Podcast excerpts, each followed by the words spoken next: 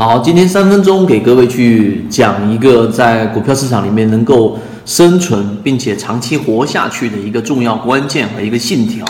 那就是风险往往是你在看不到的地方存在的。这个这个我们所说的这个信条到底为什么这么重要呢？我们给大家去说，大家就明白了。实际上，在股票市场里面要赚钱。啊，我们认为只要你建立了交易模型，其实并不是特别难。最难的地方是在什么地方呢？最难的地方是要克制好自己的这一种操作。当盈利模型走完之后，最终呃出现了这种风险的时候，你一定要及时的规避出来。这是第一个啊，大家都知道。如果我只讲这个地方就没有意义了。第二个，你要去回顾到底你的每一次操作有没有正确的把风险规避出来。从近期我们在讲的。很多我们这个一月十八号讲的水晶坊高位五十四块左右的时候，我们提醒，然后在这个位置出现了一个卖点。然后呢，我们在前面新合成出现破位的时候，我们提醒过了一次卖点。也就是说，我们提醒的所有我们注意力集中的标的，当它出现上涨的过程当中，你怎么样把握好这个卖点呢？那么核心的关键，其实真正有过这种感受的人就会知道，真正的卖点，它并不是说有一个非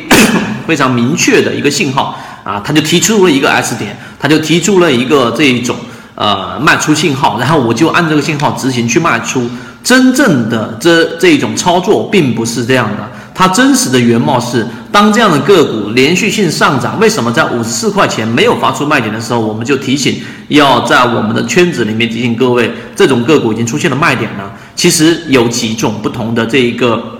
依据。第一个是由于大盘的整个方向判断盘感啊，整个大盘已经出现了很长的交易日的灰色区域，平均股价百分之八十的个股都要进行调整，而这一个上证指数迟迟不调，连续十九根阳线。这就是我们知道的短线调整的风险，所以当你自己关注的，例如说水晶坊也好，例如说我们在讲的罗牛山也好，出现了一个百分之十五左右的上涨的时候，无论如何啊，你都要考虑到这个短线调整的风险出现了。我们说的这个幺幺幺幺，中国国航也出现了一波反弹，风险出现了，这个是大方向的大局观的一个感受。第二个就是我们所说的乖离率超过百分之八以上，就基本上是要调整了。所以这个是风险的第二个特征，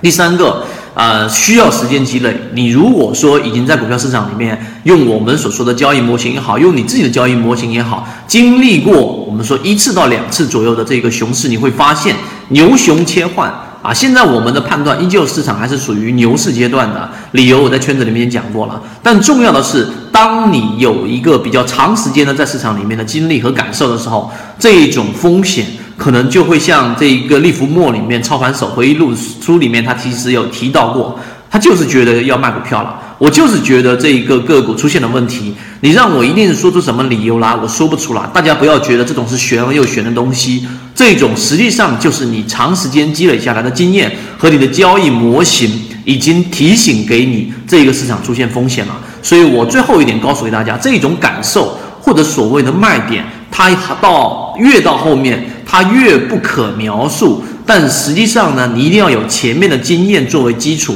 你千万不要把你的思维固定在上。我一定要得出一个完整的一个卖点，例如说涨百分之八，我就一定卖，不是这样的。交易模型和市场一样，都有一个关键词叫做复杂，所以这个复杂需要你不断的去拆分模块和在市场里面不断的去实践，最终得出来的。所以今天我们三分钟给各位去告诉啊，这个风险啊，随时随地都在，你要去监测，并且回顾你之前躲过的风险，并且要把每一个风险给它我们说的这一种系统化区分开来，分支化，在每个模块都提醒有风险的时候，就自然而然的出现了我们所说的这一种提醒卖出信号，这样的一个过程是需要时间积累的。